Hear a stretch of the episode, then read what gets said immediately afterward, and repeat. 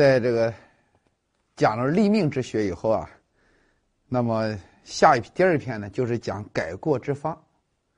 就是说，我知道命运怎么回事，这个道理我懂了，然后我怎么改变命运，怎么把曾经的过错给改掉。哎，这就是第二篇讲改过之方。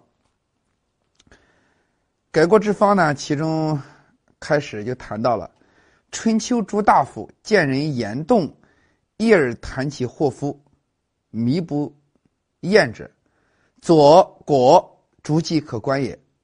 大都吉凶之兆，蒙乎心而动乎四体，其过于厚者常祸福，过于薄者啊常尽祸。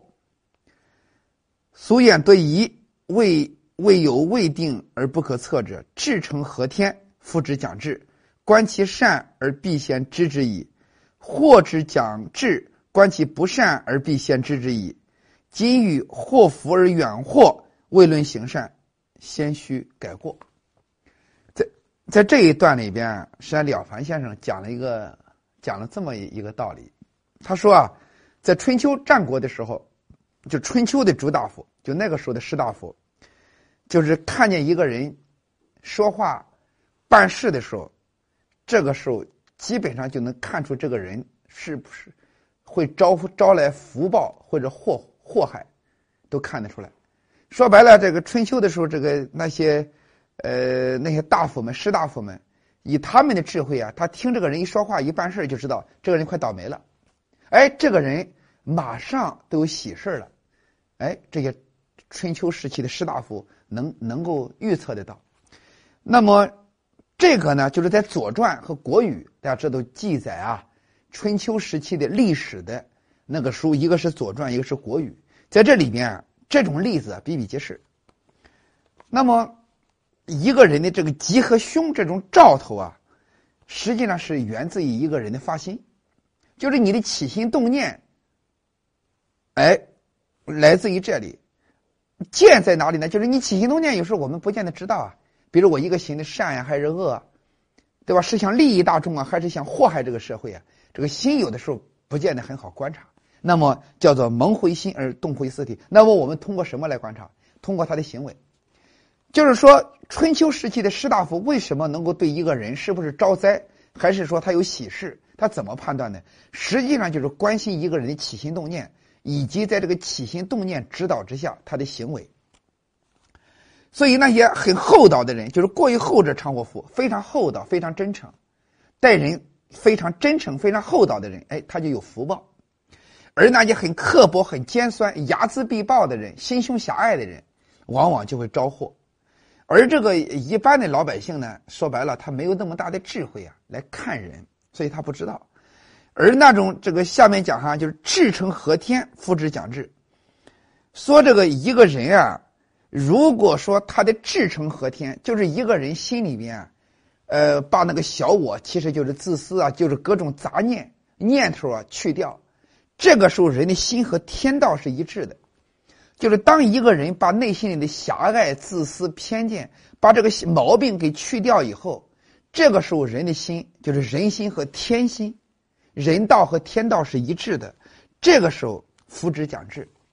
那么，我们可以做个做一个这个举个例子，比如天有好生之德，是吧？厚德载物，这个天有好生之德，就是上天你看下雨的时候，是吧？非常平均的，哪里下雨的时候，是吧？小草、大树。它都去都去滋养它，是吧？让每一个植物啊，或者每一个动物都有水喝，都能得到水的滋养。你天是这样的，这叫好生之德。那如果一个人如果不自私，对吧？我不要光想着我的爹妈，我想着天下的老人。我不仅光想我的孩子，我想着天下人的孩子。我不仅想我们家里好，我希望天下的家庭都过得很幸福。你注意，你这个超越了狭小我的那个自私偏见。狭隘之后，你的心和天心是一致的，哎，就像天，就跟天有好生之德，你的心和天心是一致的，那么这就叫至诚合天，福之讲志，你这个人一定有福报。所以呢，观其善而必先知之矣。他说，所以呢，一个人有没有福报，你看他的善心善动就知道了。就是通过他的心很善良，他想给大众服务，想利益大众，服务社会。心是这么想的，他的行为也是这么做的，他一定有福报。而有些人呢，祸之将至，观其不善而必先知之也。也就是说，一个人他要倒霉了，其实你看他的言行，干嘛非常狭隘，非常自私，甚至说一些伤天害理的话，对吧？经常对社会祸乱人心，做的这个事儿也经常伤害社会，伤害别人。那好了，这个人一定要倒霉，这就叫祸之将至，观其不善而便先知之意，是这个意思。所以呢，了凡就指出啊，说一个人如果想改变命运，干嘛获得福报？首先是改过，就是只有把自己的弱点和错误能够改过来了，你的命运才能发生变化。那么要改过呢，这个了凡啊，在这个改过之方里面，他讲了三个心。但改过者，第一要发耻心。什么叫耻心呢？耻就是羞耻的耻。第一要发耻心，叫四古之圣贤与我同为丈夫，彼何百事可施，而我一身瓦裂啊！而且是单然陈情，私行不义啊！什么意思呢？就是了凡说啊，说第一个改过的人，改正自己的错误，超越自己的弱点，要发耻心，就是要知道羞耻。我们夫子啊，就是孔子有一句话叫“知耻者近乎勇也”。就是一个人真正有大智大勇的人，他要有羞耻之心。如果用老百姓说的话，他得知道丢人。如果一个人不知道丢人，我们有一个俗话叫“智见无敌”，说一个人呀不知道丢人，不知道羞耻，你这个人就没没救了，对吧？一个人比如做到这个呃不好的事，虽然做了，但是觉得哎呀我做的不好，我以后改，你看这就有希望。如果一个人他做了错事，你说他你怎么能这样？至见无敌，什么一个人一点也不羞耻，啊，对自己的错误行为一点都不觉得丢人，这种人很麻烦。所以有些家长也问过我说，我们孩子学习到底有没有希望？我说，你们孩子考试成绩如果不理想，回到家什么表现？有的家长告诉我说，我们孩子考试成绩不理想，回到家就哭。哎呀，非常难受。我告诉他，我说孩子有希望，因为他考的不好不怕。你说哪个孩子也不是每一次都考第一，他考的不好了，回到家特别难过，这就叫耻心，觉得很羞耻，觉得对不起父母，对不起老师。你看这种孩子有希望，这就支持者进会永也。他下次他会力争考好。反过来讲，如果孩子考的不好，回到家都把卷子往桌子上一摔，说你家长问他你为什么考的不好，孩子说考的不好咋了？坏掉了，他一点都不不把考的不好不当回事。这个时候，他怎么可能说我下次一定考好？他很难升起这一份心，因为他觉得考的不好没有啥。所以这个耻心呀特别重要，就是你要知道羞耻啊。这个孟子说啊，我我们和圣贤是一样，说人家有血肉之躯，说圣人也要吃饭，我们也要吃饭。说白了是这个我们普通人吃完饭以后到了一定时间去厕所，圣人。孔子老人家他也得去厕所，那么我们跟圣人在这一点上就是同为丈夫，都是人。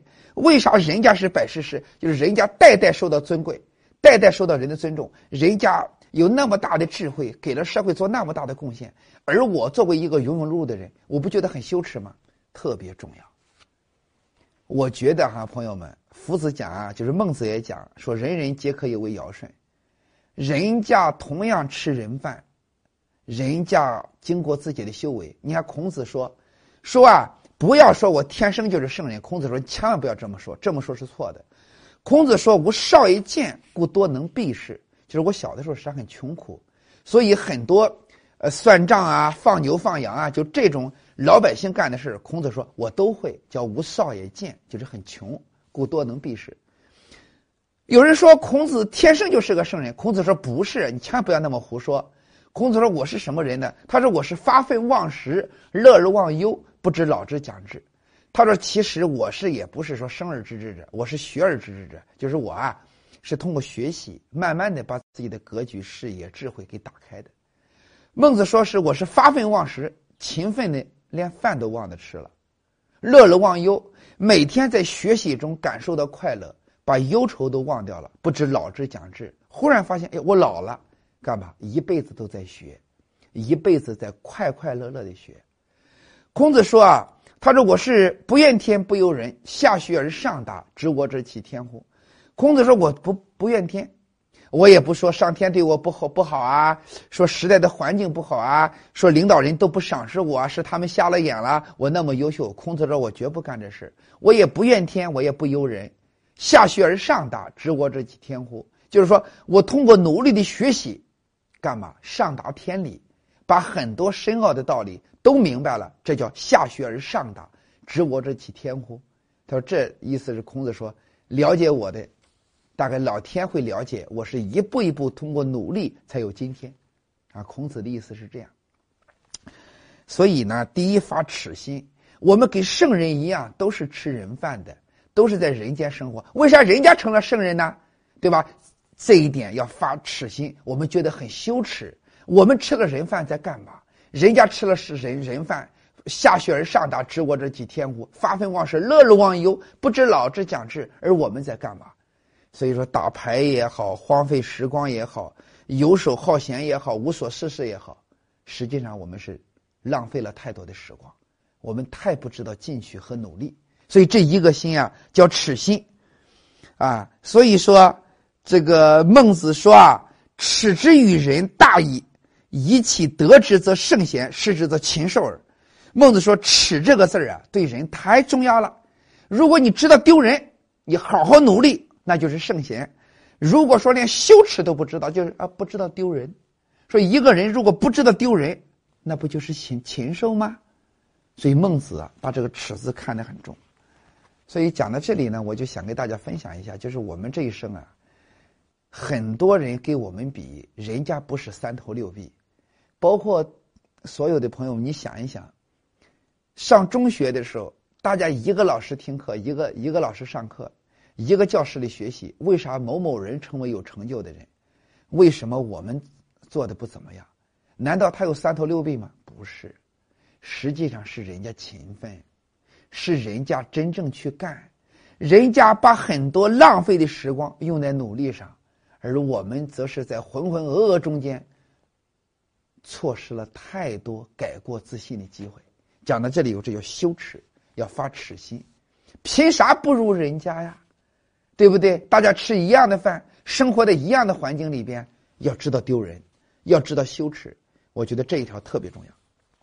第二个心要发畏心，畏就是敬畏的畏。天地在上，鬼神难欺。吾虽过在淫为，而天地鬼神时兼临之。重则降自北阳，轻则损其献俘。吾何以不惧？这里边呢，就是第二个要发。他说要这个了凡讲了个敬畏之心。这个人啊，这个敬畏之心啊，特别重要。这个夫子，我读孔子的时候，孔子曾经说啊，他说有君子有三位。畏天命，什么叫畏天命？朋友们，你这一辈子你是谁？你生活在一个什么时代？你能干到什么程度？你要心中有数。所以，孔子以孔子为例，孔子在春秋战国时期，大家知道，春秋战国时期，诸侯之间称王称霸，追名逐利。当时的诸侯王想的最重要的问题就是怎么杀人，怎么打得过别人，怎么称王称霸。实际上，春秋时期的诸侯王就是想着怎么称王称霸。在那个时候，你说孔子出来告诉诸侯王：“你不要杀人，你要做一个有道德的人，你要讲礼义廉耻、孝悌忠信、四维八德，你要讲仁义礼智信，就是你要讲仁者爱人，就是这一套东西纠正人心的。”让我们每一个人做堂堂正正的人，就这一套说法，在当时都想称王称霸，都想怎么去打得过别人的，就这么一种氛围里边，你觉着孔子会得到重用吗？不可能的。所以孔子是非常清楚，所以孔子当遇到有人嘲笑他说：“你这人东奔西跑，周游列国，没有一个人听你的话，你何必呢？”孔子是这么说的。叫道之不行，以知之矣。孔子说：“我今天讲的这些主张，在今天这个时代没有人听，没有人去接受，就是诸侯王都不接受。孔子说：“我很清楚，你看，这就叫为天命。你要知道你的天命。这个时候，如果孔子特别生气，我生气，我愤懑，我发脾气，我讲的那么好，怎么没有人听？我实话告诉你，你得病了，你气病了，照样没有人听你的，因为那个时代使然。”因为在那个时空里，在那个环境里，孔子讲的那一套东西是不可能被那个时代接纳的。那么，孔子在什么时代被接纳呢？当一个大的国家建定以后，社会需要稳定的时候，这个时候，孔子老人家开的药方：仁以礼智信，温良恭俭让，怎么做人，怎么爱社会，怎么爱家人，怎么谦卑，怎么与人为善，就是孔子讲的这套东西，对一个统一的国家。是人间正道，是必须重视的。不仅是董仲舒时代，就是汉武帝的时代，罢黜百家，独尊儒术；即便是社会主义的今天，孔子的那一套做人、处事等等，对今天仍然有非常重要的价值。所以，王岐山中纪委的书记王岐山说：“仁义礼智信，这是中国几千年以来最宝贵的财富之一。”我们怎么做人？仁义礼智信，到今天为止都得去尊，都得去学习它，体会它。讲到这里以后呢，实际上这个是孔子讲要为天命，所以你要知道你的天命，你不可能去跟这个时代去抗衡。还有是什么？比如说孔子还讲为为大人言，什么为大人言？了不起的人，是吧？一个人在社会上能呼风唤雨，他的一句话就是法令。那种人的话，你要懂得尊重。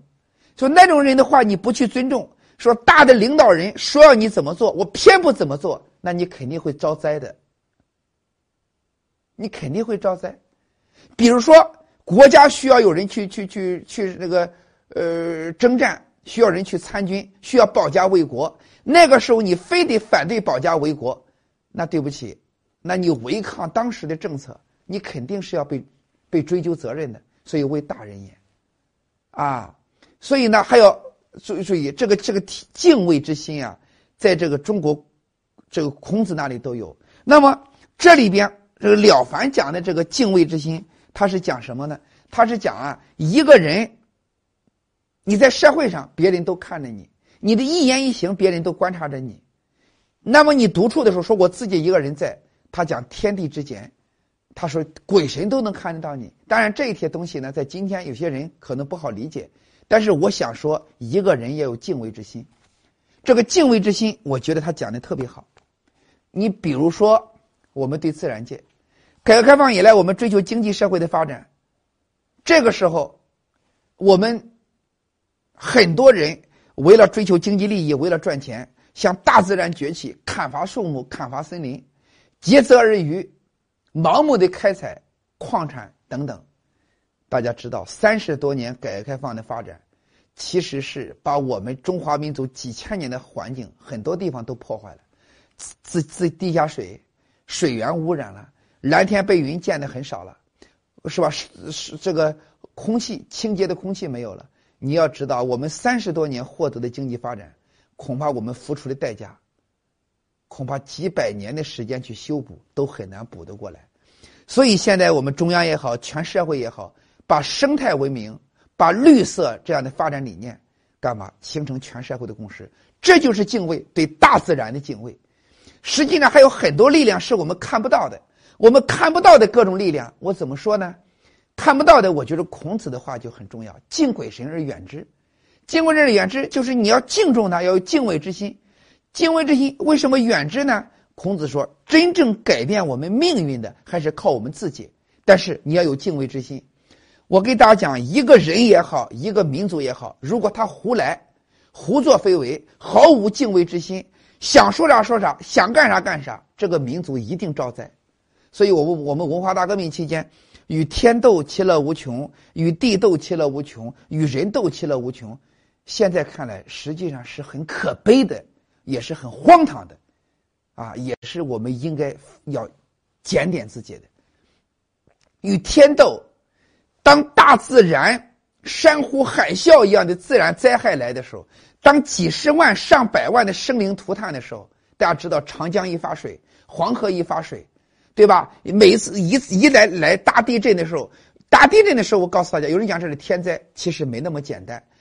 大地震的时候，由于人类砍伐森林，使得很粗的树可以把这个山给固住的时候，没有大树了，一地震石头都碎了，多死好多人，这就是人祸。所以天灾背后都有人祸，因为你没有敬畏之心啊。所以与天斗，与地斗，你跟地斗什么？我们要好好的爱护我们的山河，爱护我们的自然环境，对吧？人与人之间也不要斗啊，对不对？在特定时期，比如搞革命的时候，有的时候提斗争啊，那是不得已而为之。可是，在一个和平时期，我们要主张五十六个民族亲如一家，像石榴籽一样抱在一起，对吧？三十多个省直自治区要要亲为一家，中华民族亲为一家。各阶层都亲为一家，互相学习，互相包容，互相团结，拧成一股绳来建设我们伟大的国家，实现民族的伟大复兴，这才是我们应该提倡的。这都是缺乏敬畏之心，为所欲为，最后的结果是一个灾难接着一个灾难。所以说，这个敬畏之心呀特别重要。我觉得一个人呐，对自然也有敬畏，对天地也有敬畏。对自己人类的命运也有敬畏，有了敬畏之心了，我们才有底线。一个人有了敬畏之心了，才升起责任和使命，才不能胡作非为，才有操守。所以说，敬畏之心特别重要。那么第三个心呢，它实际上是讲的是第三须发勇心，叫人不改过，多是因循退缩。无需愤然振作，不用迟疑，不烦等待。小者如芒刺在肉，速于绝涕；大者如毒蛇刺指，速于斩除。无丝毫明智，此风雷之所以为义也。注意，这个第三个的这个勇啊，就是勇猛的勇。什么是勇心呢？了凡说啊。一个人不能去改正自己的错误，多是什么呢？因为他人生的惯性而退缩。什么是惯性呢？你比如说，有的年轻人上了大学以后，由于高考的任务结束了，每天早晨八点多起床，如果不上课，九点也起不了床。当哪一天忽然想起来，我太对不起我的父母了。现在就业的压力那么大，父母含辛茹苦。用父母的这种辛劳养着自己读大学，每天不上课都睡到九点多十点多，这像话吗？哎，这就是良心，这就是耻心啊！我知道丢人的，我觉得这做的不好吧，对吧？这就是耻心，这个时候怎么办？哎，决心要起，可是起床的时候你就一下子起来，穿好衣服去读书去奋斗，这个事就好了。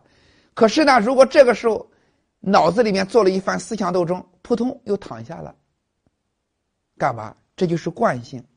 所以一个人呢，不改过，多是因循退缩。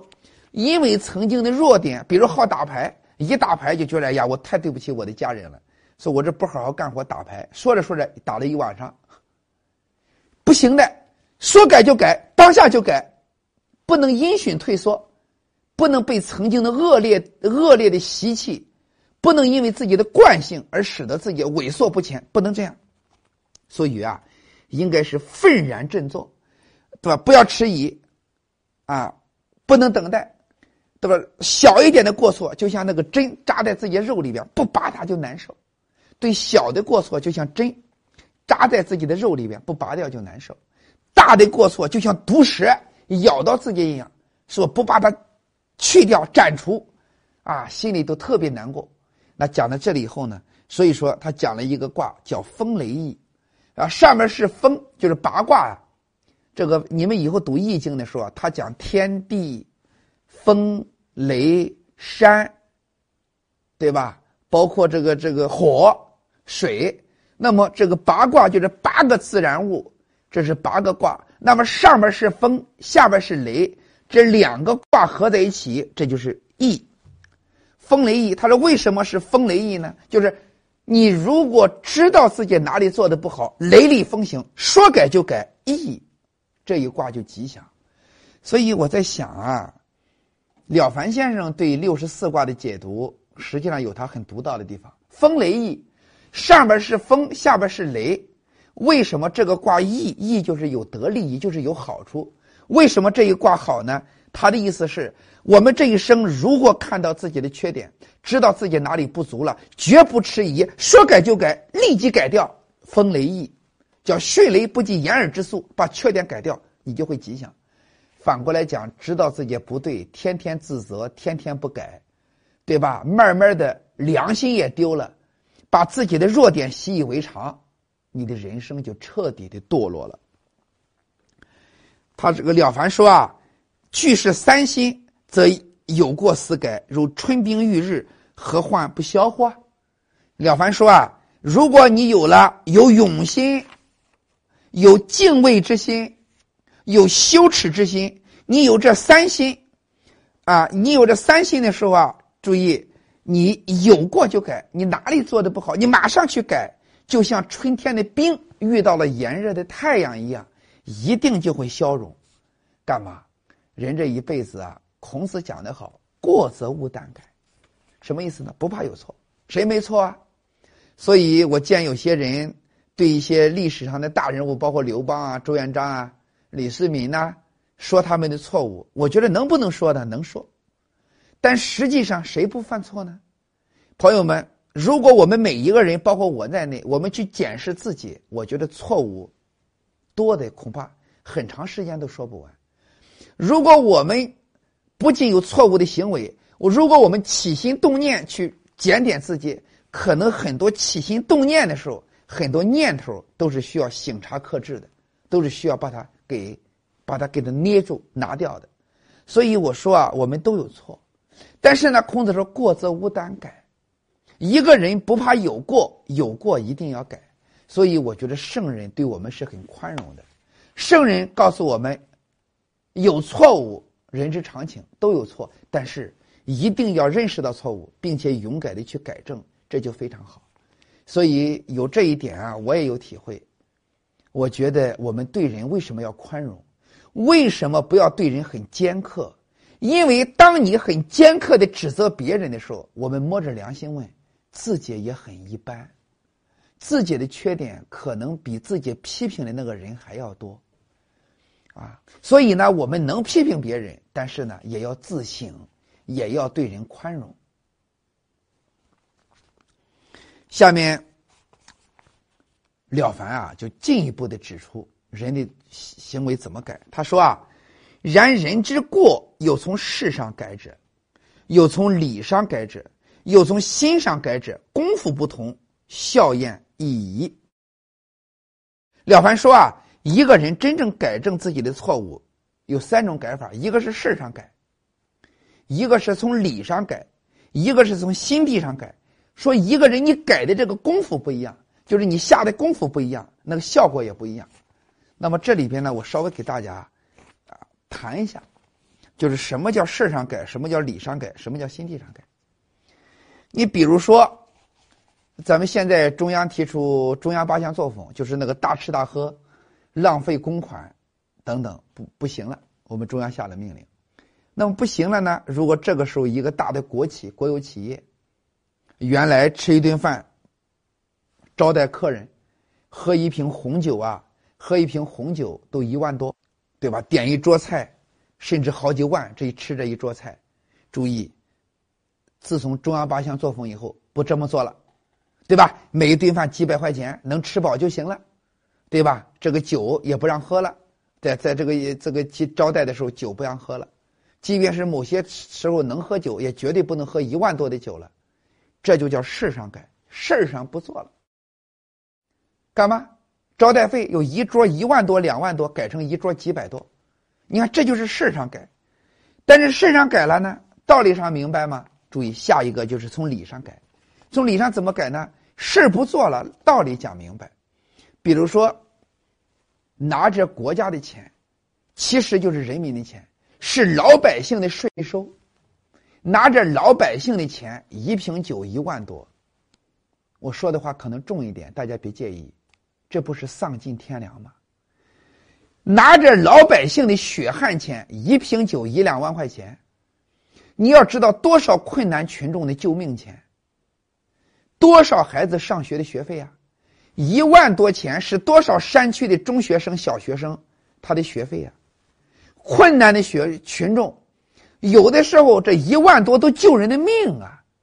你怎么可以拿着一万多老百姓的血汗和税收随便吃喝呢？你喝着一万多的酒，你延年益寿吗？不是的，这种浪费，实话说，有点违背天理。那你懂得这个道理了，你都觉得我花着人民的钱，拿着老百姓的血汗钱做这种这么这个这个高规格的接待，我良心里面是很难受的。这个事坚决不能做。哎，这就是礼尚改，这就是我不仅不喝一万多的红酒，我还知道我为什么不喝，这就叫礼尚改。那么第三个，什么叫心地上改呢？注意。如果说，比如我这个一万多的红酒我不喝了，这叫事上改。我知道为什么不喝，这是理上改。但是呢，有的人心里想，我还想喝。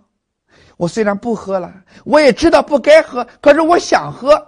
你看这个层次就低了。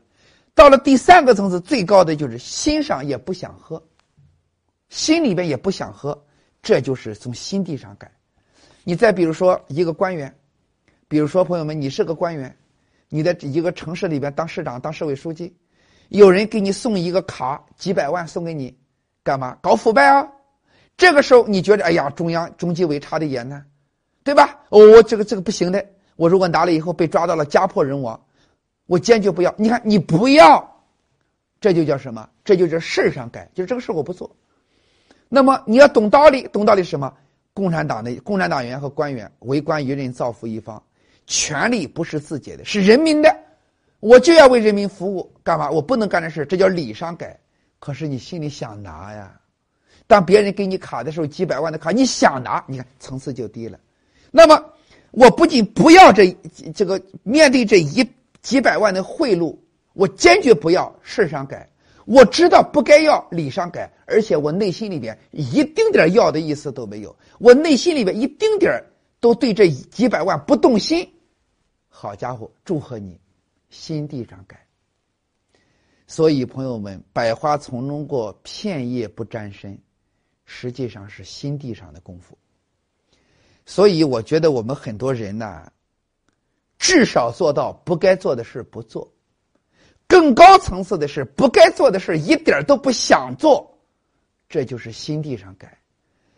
朋友们，一个人只有在心地上改了。他的命运才会真正的发生变化。那么心地上去真正的改，包括我不该做的，我内心里边不动心，了不起。我该做的事儿，即便是再大的困难，我一往直前，该承担的责任，该担负的使命，我一肩担起，义无反顾，了不起。你这是心中的大丈夫。所以，一个人呢，只有上升到心地上去改，一个人的境界和修为才会真正的提高。啊，当然了，我们在要求人的时候不那么高。你，你只要是不该做的绝不做，该做的做好，你就了不起。如果你在内心里边，我不该做的绝不动心，我该做的不论多大的困难，我一肩担起。我内心里面升起浩然之气，那你绝绝是个大丈夫，你更加了不起，啊！讲到这里以后呢，这就是三个层：从事儿上改，从理上改，和从心地上改。啊，注意。那么这里边呢，了凡啊，他还讲了很多，还讲了一个呢。你比如他举了一些，举了一些呢。他说，你比如说，从心地上怎么改？比如说。遇到了诽谤，叫闻谤而不怒。如果一个人遇到诽谤，有个人侮辱你，你没做的事他说你做了，对吧？呃，用了很多骂人的话，就是对你的人身攻击，攻击的很厉害。当然，一般人都很生气，对吧？一般的人，你说你侮辱我了。是我欲加之罪，我没有的事说在我的身上，是不是很生气啊？我们一般人很生气，可是了凡告诉他，他说你不要生气。他说，如果你的心特别小，你的心特别小，比如你的心像房子一样，比如你的心像这个房子一样，那么别人拿着火把一烧，他就烧你的房顶了，烧到你的房顶了，你的心就难受，所以你就生气啊，你就发怒啊。如果你的心像像天空一样，像虚空一样，像银河系，甚至像宇宙一样那么大，你的心如果那么大的话，别人别说拿个火起，拿个火炬烧你。他拿个旗杆抗着烧你，他也烧不到你啊，因为你的心像虚空那么大，你明白吗？所以了凡说啊，一个人真正的心胸广大，这个时候遇到了诽谤一点都不介意。所以我们说一般人，一般人好说说得罪君子不要得罪小人，实际上他这个话里边的道理是什么呢？君子的心像虚空一样，比如说你对君子哪一句话说的不合适。他有人讲君子会报复我，他报复你就不是君子了。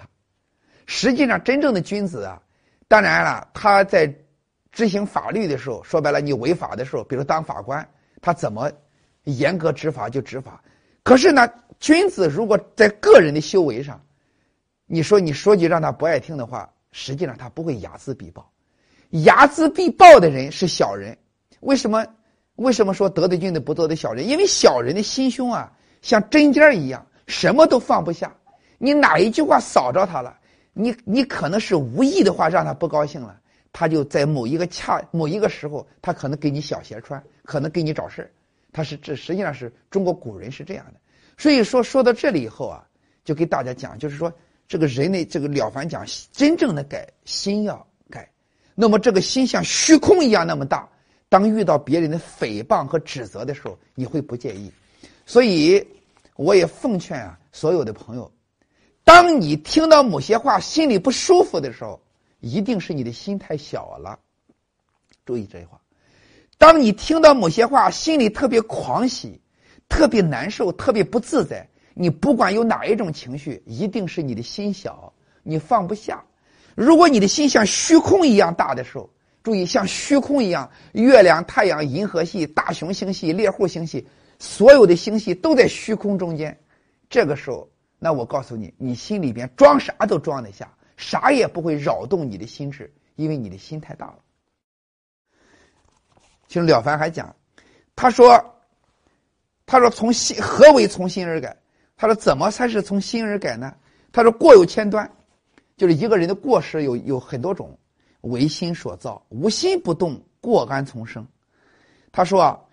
学者与好色、好名、好货、好弄种种诸过，不必逐类求寻，但当一心为善，正念现前，遇邪念自然污染不上。注意这句话说的非常好。了凡说啊，什么叫从心地上改呢？说我们的错误啊有千千万万，我们的错误有千千万万，其实根儿都在心。朋友们，你只要不动心，你比如说我不贪色，比如说我不贪钱。比如说，我不贪昧权利，那这个时候什么权令之婚、色令之婚、利令之婚，所有这种毛病对你无关，因为你不动心嘛，所以很多错误都是为心所造。我经常也跟年轻人讲，你动心的那一天，就是自寻烦恼的那一天。看你比如说男孩女孩，彼此见了面，谁对谁也没意思，所以你见了彼此见了面以后，你好我好大家好，相安无事。对吧？见一面，对吧？打个招呼，客客气气，各奔东西，各有各的生活，啥事没有。你别动心，你只要对哪个人动心了，人家从你面前一过的时候，一下子把你的心抓住了。茶饭不思，牵肠挂肚，辗转反侧，那就叫咎由自取，自作自受，动心了。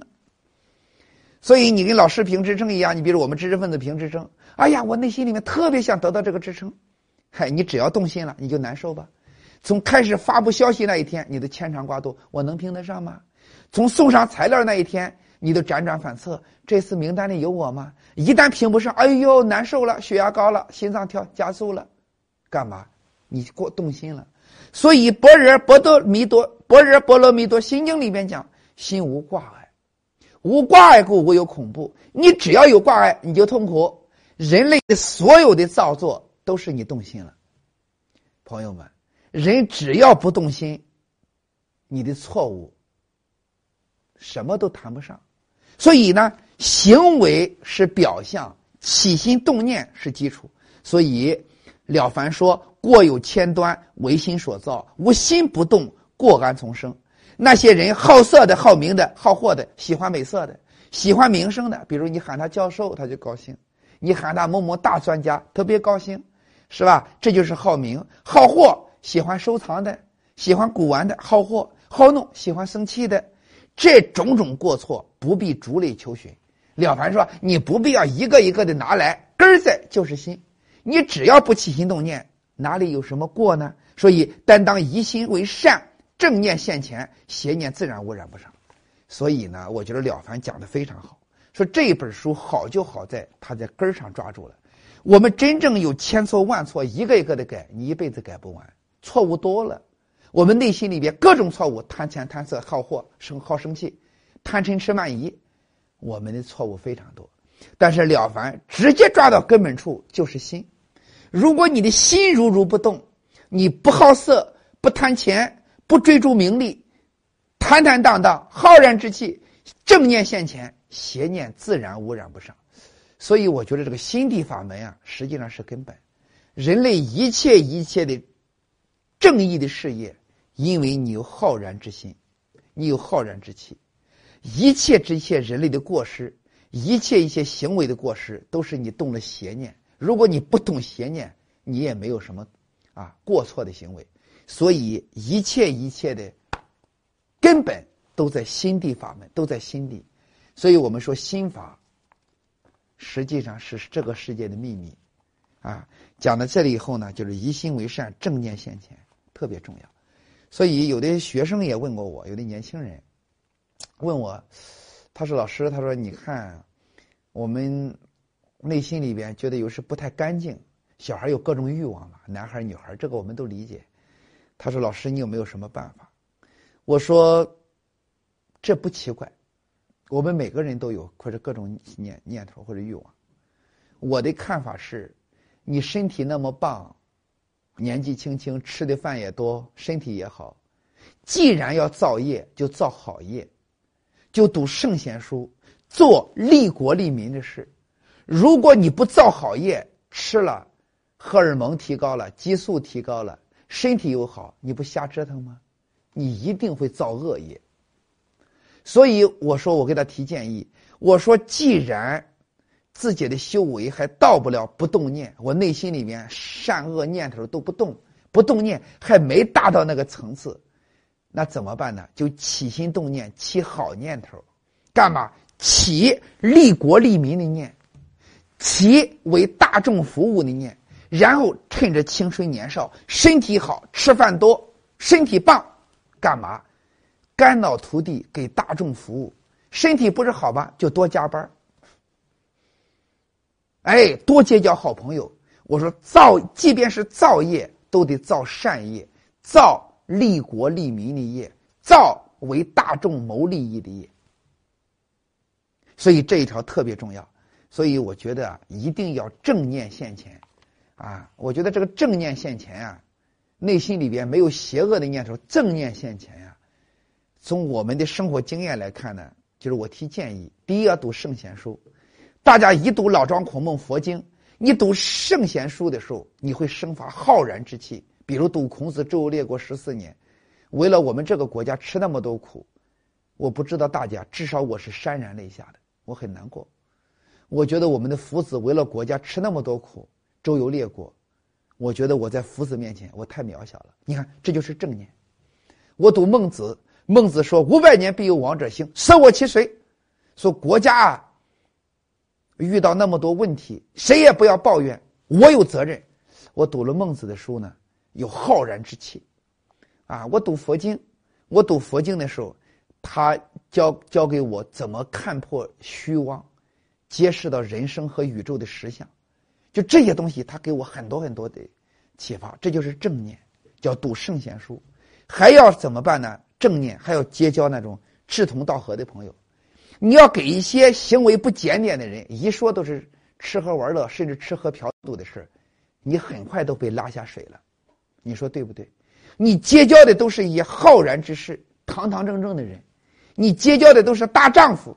那么这个时候啊，大家在一起谈论，就是就是往来无白丁，谈笑有鸿儒。大家谈论的都是为国为民的一番事业，这样的人互相砥砺，互相启发。你在这样的朋友，在这个朋友圈里边，你会变得越来越干净，变得越来越有担当。我说的有道理吧？所以我的看法是，这个正念现前，我们也有方法，读圣贤书，结志志同道合的朋友，然后做利国利民的事儿。实际上，有的年轻人内心里边，个别时候欲望比较大呀，啊。或者说有些人生的弱点啊，实际上你自己转念，你做一个有意义的事你做一个该做的事你的念头马上都转了，什么意思？心是可以被引导的，干嘛？你不要被欲念牵着鼻子走。相反，当你有一些不好的欲望的时候，你赶紧的做那种利国利民的事读圣贤书，和好朋友在一起聊天。交流智慧，或者去爬山，或者去做义工。总之，你做那种积极、健康向上的事你的那个不好的念头马上都没有了，有道理吧？所以，这个正念现前特别重要啊。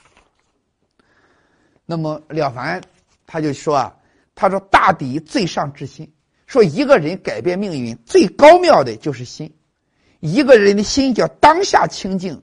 才觉才动即觉，觉知即无。所以一个人的心不怕有些不好的念头，有些不好的念头叫才动即觉。刚有一个不好的念头，马上都觉醒。哎，我在想什么？叫才动即觉，觉知即无。其实一旦觉悟，它就没有了。我说到这里以后，这就是楞严经的话，叫不怕念起，就怕觉迟。我内心里面有个不好的念头，比如说看到，举例子哈，看到身边的朋友发展的特别好。赚了大钱了，或者当了大官了，哎，嫉妒，这个嫉妒就不是好好现象。刚想嫉妒别人，哎，这个时候马上也，我怎么可以嫉妒人家？说人家的德行那么好，人家的修为那么好，人家当了大官不好吗？人家这种好人当了大官，不是可以让很多的老百姓受益吗？所以人家当官，我应该高兴哦。所以你看，不怕念起，就怕觉迟。用了凡的话叫才动即觉。刚有一个不好的念头，马上就觉悟我在想什么，这么一觉觉知即无，马上其实就没有了。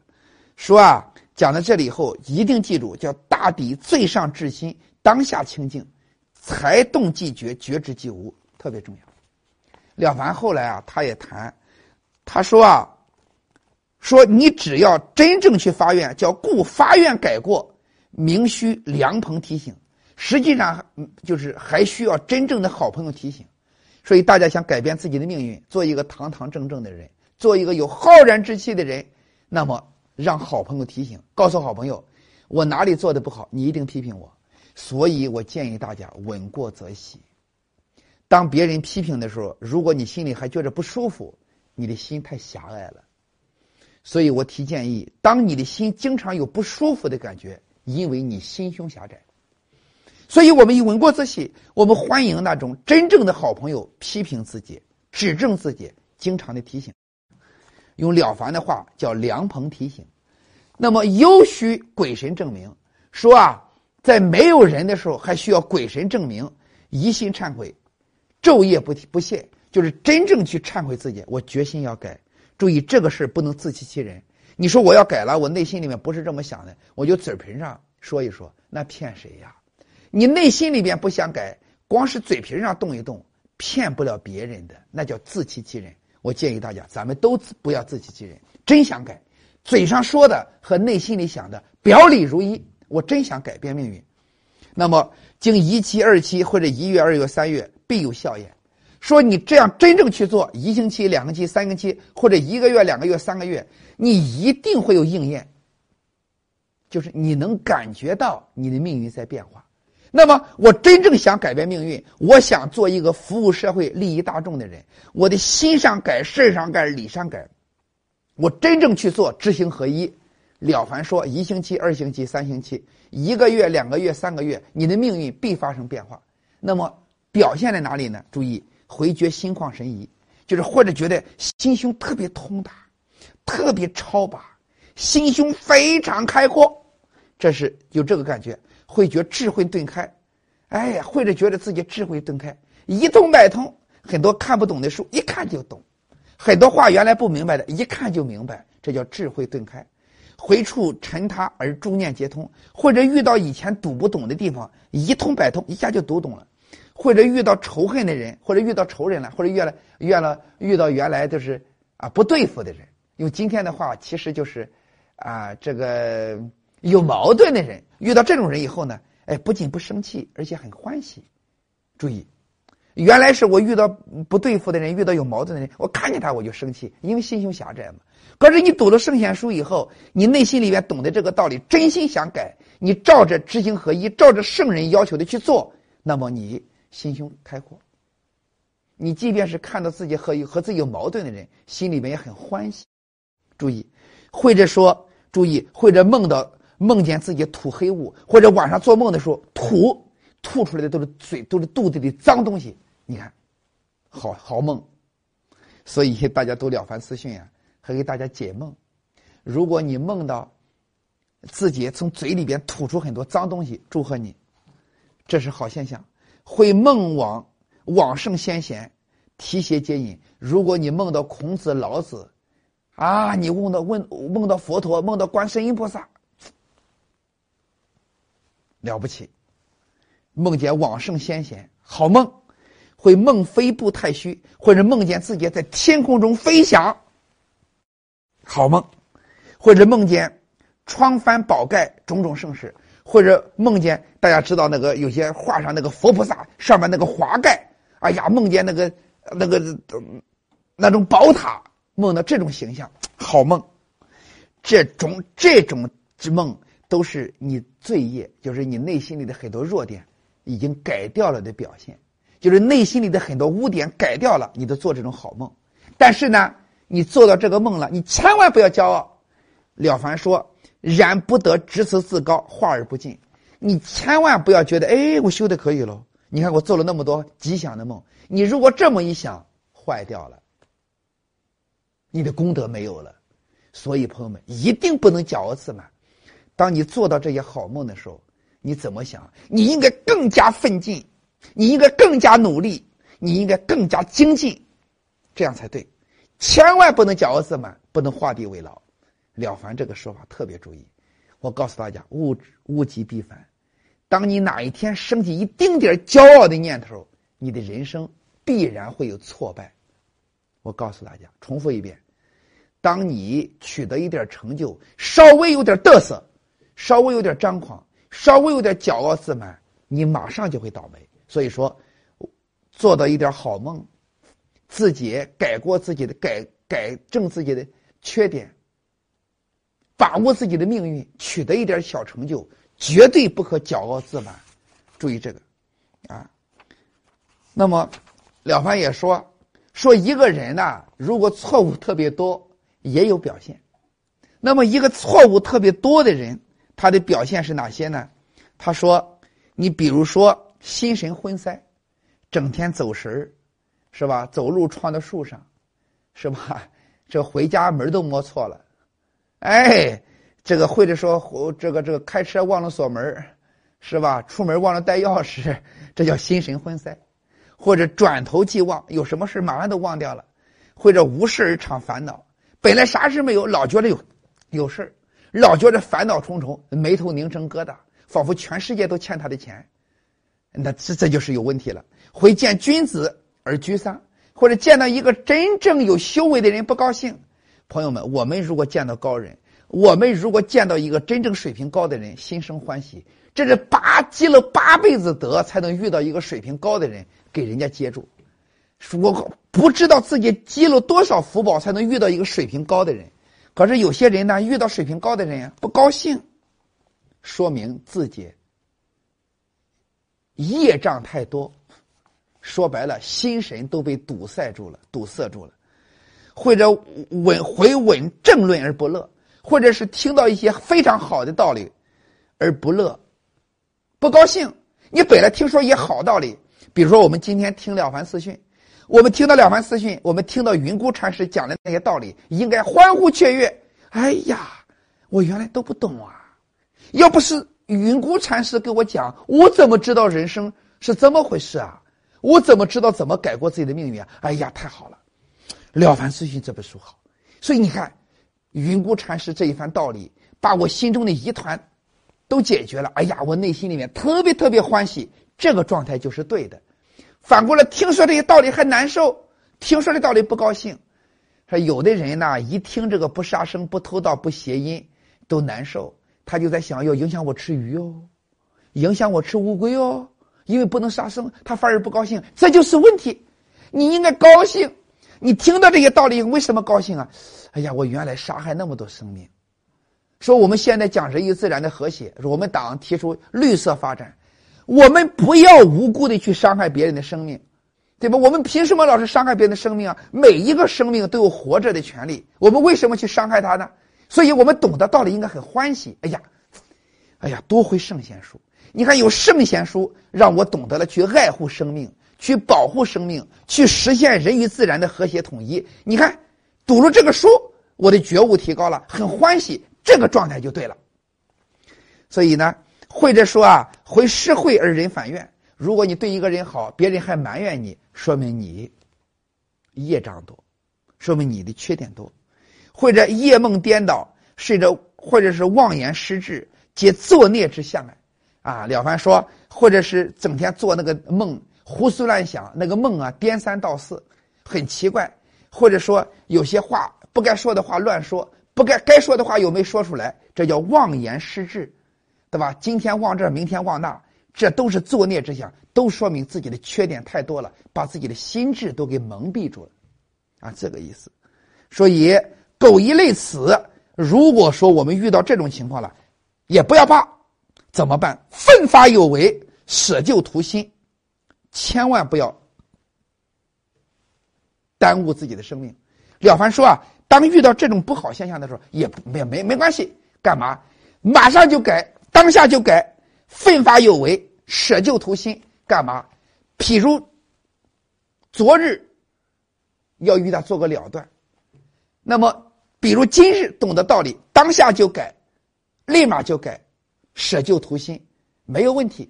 所以了凡说的时候啊，他这个实际上都是给人希望的。讲到这里呢，呃，我们就讲到了这第二部分，讲的这个改过之方啊，就结束了。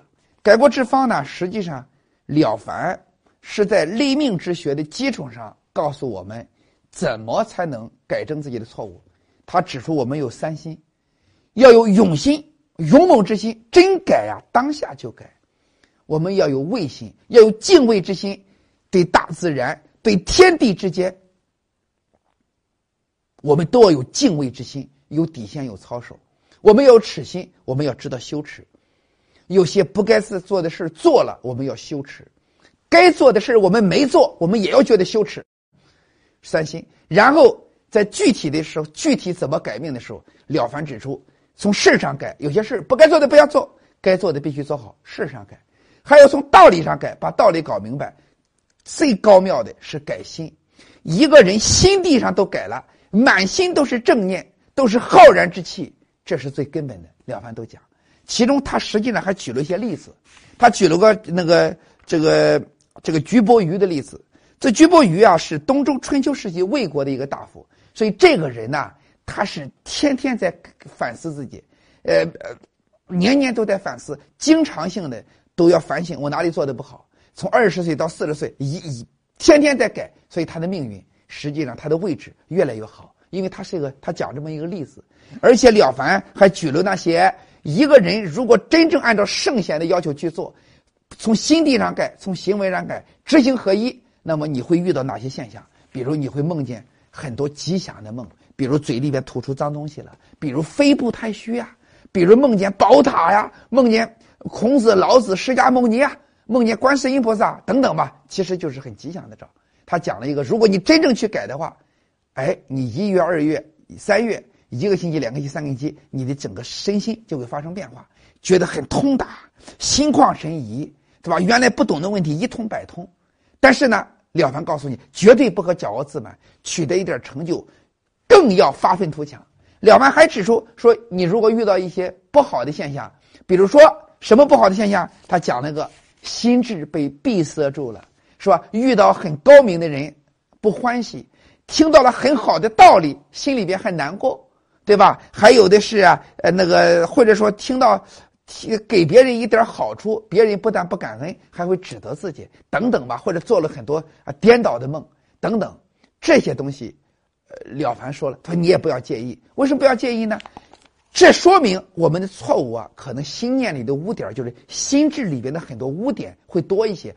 正因为如此，了凡才说这一类人应该发愤图强，舍旧图新，千万不要耽误自己的人生，马上就改。